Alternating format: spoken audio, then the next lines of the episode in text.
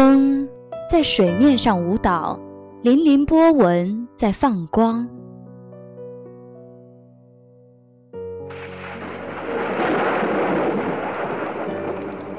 雨渗入泥土中，沁香绿草的芬芳。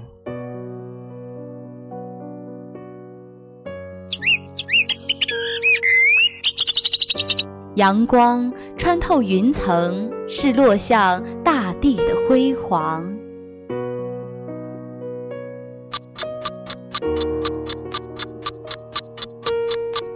岁月从树林中走过，留下圈圈年轮。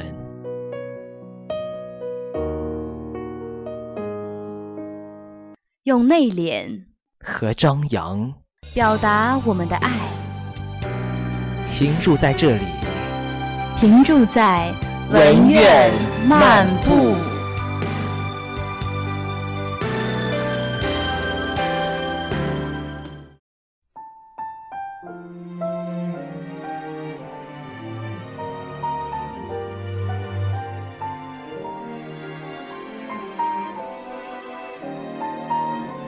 各位亲爱的听众朋友们，大家下午好，欢迎准时收听。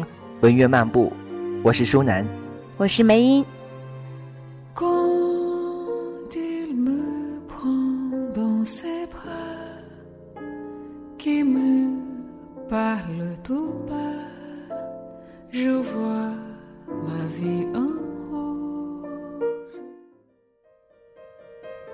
当有一种美，美到了骨子里，也就注定了会是悲剧。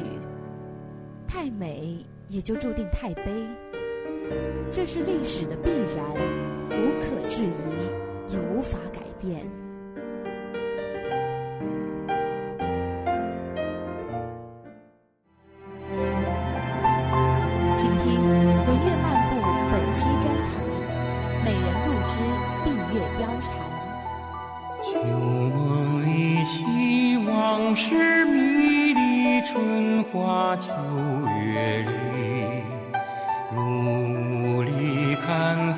水中望月，飘来又浮去。觉来有声君去，无语翻云覆雨里。最两情相惜，两心相依，得来复失去。原是朝阳宫里人，惊鸿婉转掌中身。只疑飞过洞庭春，暗泣凉州莲不稳。好花蜂鸟一枝新，画堂香暖不胜春。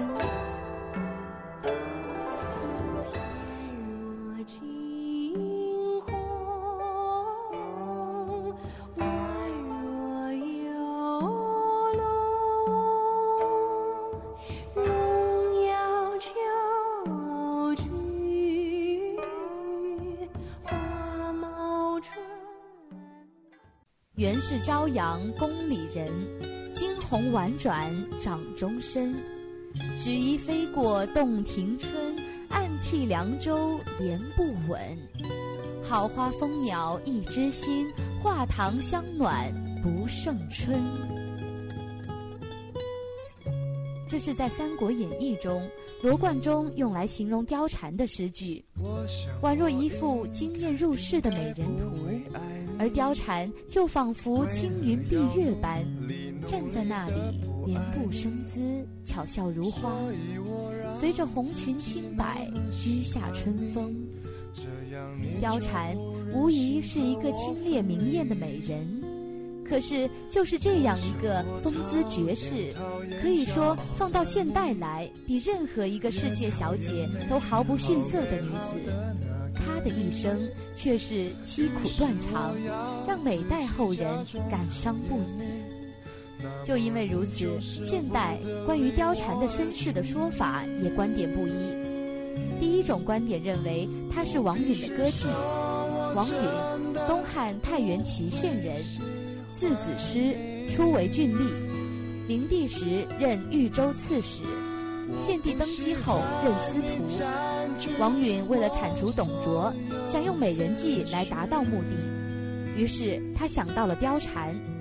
王允对他说明了其中情由及利害关系，并要求他助一臂之力。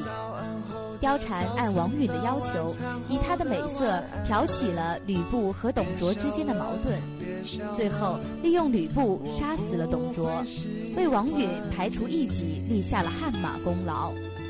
事成后，貂蝉在花园里为王允祈祷拜月，正巧此时有一片彩云遮月，王允见之曰：“貂蝉美色，使月亮躲到云后面去了。”据此。后人都传说貂蝉有闭月之容。第二种观点认为她是董卓的婢女。董卓，东汉陇西临洮人，字仲颖，本为凉州豪强。灵帝时任定州牧。赵宁元年（公元198年），率兵入洛阳，废少帝，立献帝，专断朝政。曹操与袁绍等起兵讨伐，他携献帝西迁长安，自为太师，后来为吕布所杀。据《后汉书·吕布传》载，卓以不为其都尉，是为父子，甚爱信之。常小失意，卓拔简治之，不全节得免。布由是因怨于卓，卓又使布守中阁，而私与士婢情通，亦不自安。这段记载的就是凤仪亭治简之事，由此可知，貂蝉是与吕布情通的董卓婢女。别想了，别想了，不会喜欢你。别想了，别想了，我不会。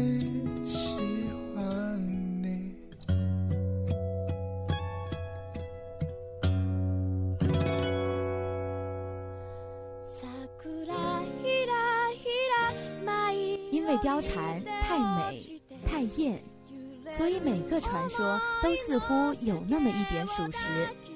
尽管如此，她这个美绝了一代的女子，死因却也是神秘不明。但是无论哪种说法，貂蝉总是逃脱不了一种悲剧色彩。历史遗留下来的有很多关于貂蝉的传说，但无疑每个传说都逃脱不了一种悲惨的命运。后世人把貂蝉评作四大美女之一，我想也是因为她的命运之凄惨，让人不忍卒睹吧。中华五千年的历史遗留至今，显然无论哪个时代的美人，她们最后的命运都是很悲惨的，因为这些美丽的女子也因之有红颜薄命之说。反观古今中外。大凡与绝色的美人搅和在一起的人，往往弄得身败名裂。无论英雄，无论枭雄，尽管如此，男人仍对美人趋之若鹜，就如饮鸩止渴一般。而这就是人们常说的“红颜祸水”。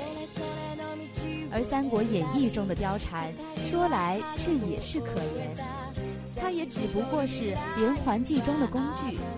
周游于董卓与吕布之间，奴颜屈膝，演绎了一曲可歌可泣的连环美人计。虽然最后他是成功了，但是也断送了他一生的幸福。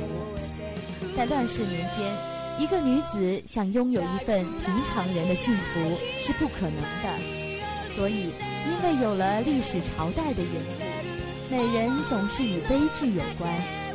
悲剧就是把美毁灭给人看，越美便越悲。然而，就是这些美丽的可以让一个朝代颠覆的美人，有时却也是有巾帼气概的。貂蝉也是如此。尽管她只是史上的一个悲剧，尽管她只是一个弱女子，但是无可置疑的是，她牺牲了自己的幸福。牺牲自己清白的身躯，只为了王允那些假君子口里的国家大义，他也毫无反顾地去做了。尽管最后她没有得到幸福，没有得到世人的谅解，最后芳魂散去，这样一个女子也是可敬的。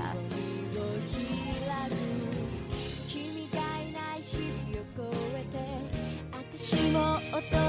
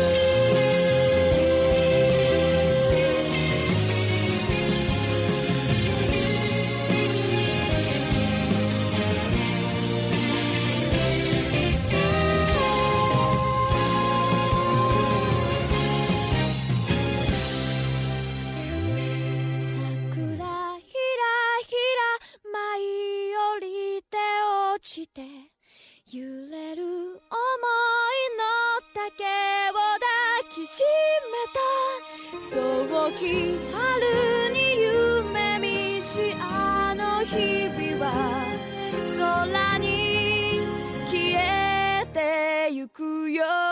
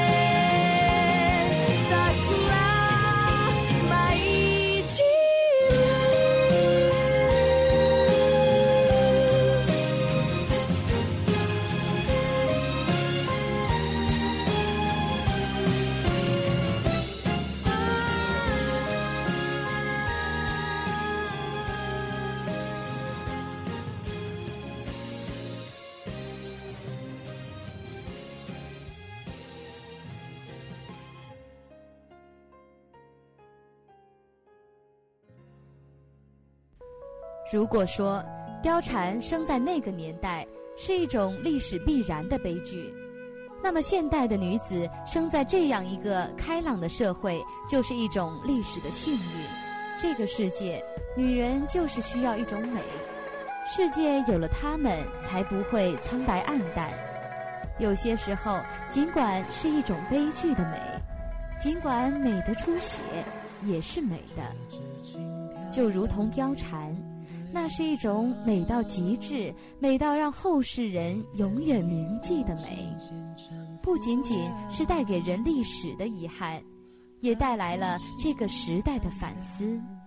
尽管历史的烽烟消尽，可总有一些美人风华不朽，会成为后世人永远的真爱。正如诗言。红牙催拍燕飞忙，一片行云到画堂。眉黛蹙成游子恨，脸容初断故人长。榆钱不买千金笑，柳带何须百宝装？舞罢隔帘偷目送，不知谁是楚襄王。雨弹琵琶，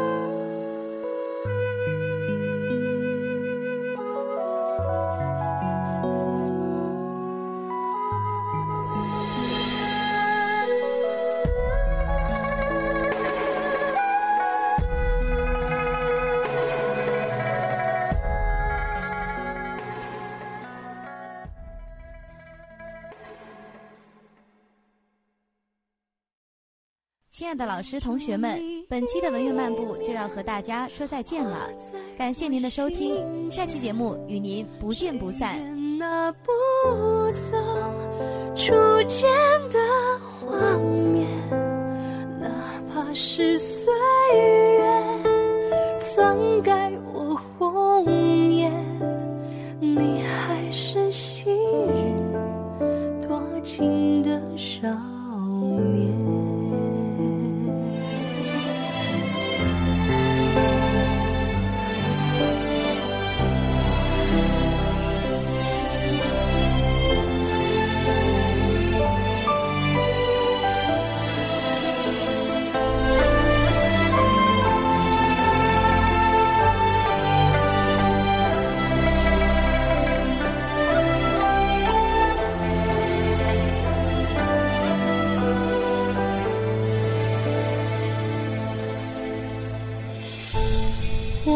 你这故事只剩皮囊，恋人早换了模样。但我紧抓不放，痛也要逞强，剩下记忆的猖狂。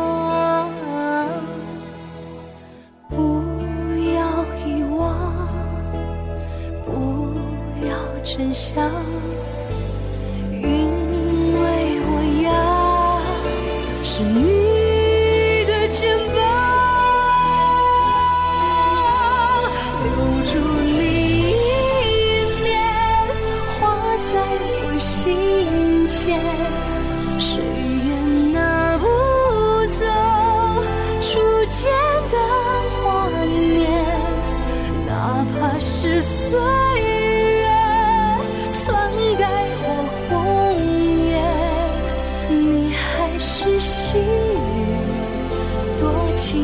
伤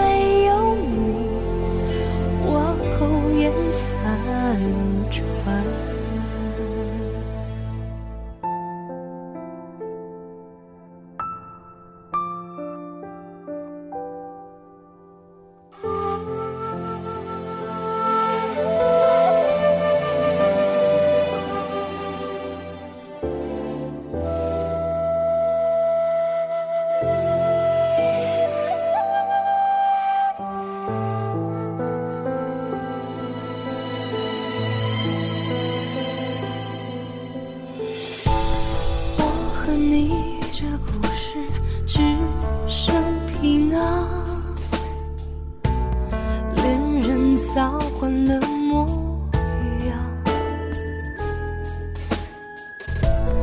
但我紧抓不放，痛也要逞强，剩下记忆的猖狂。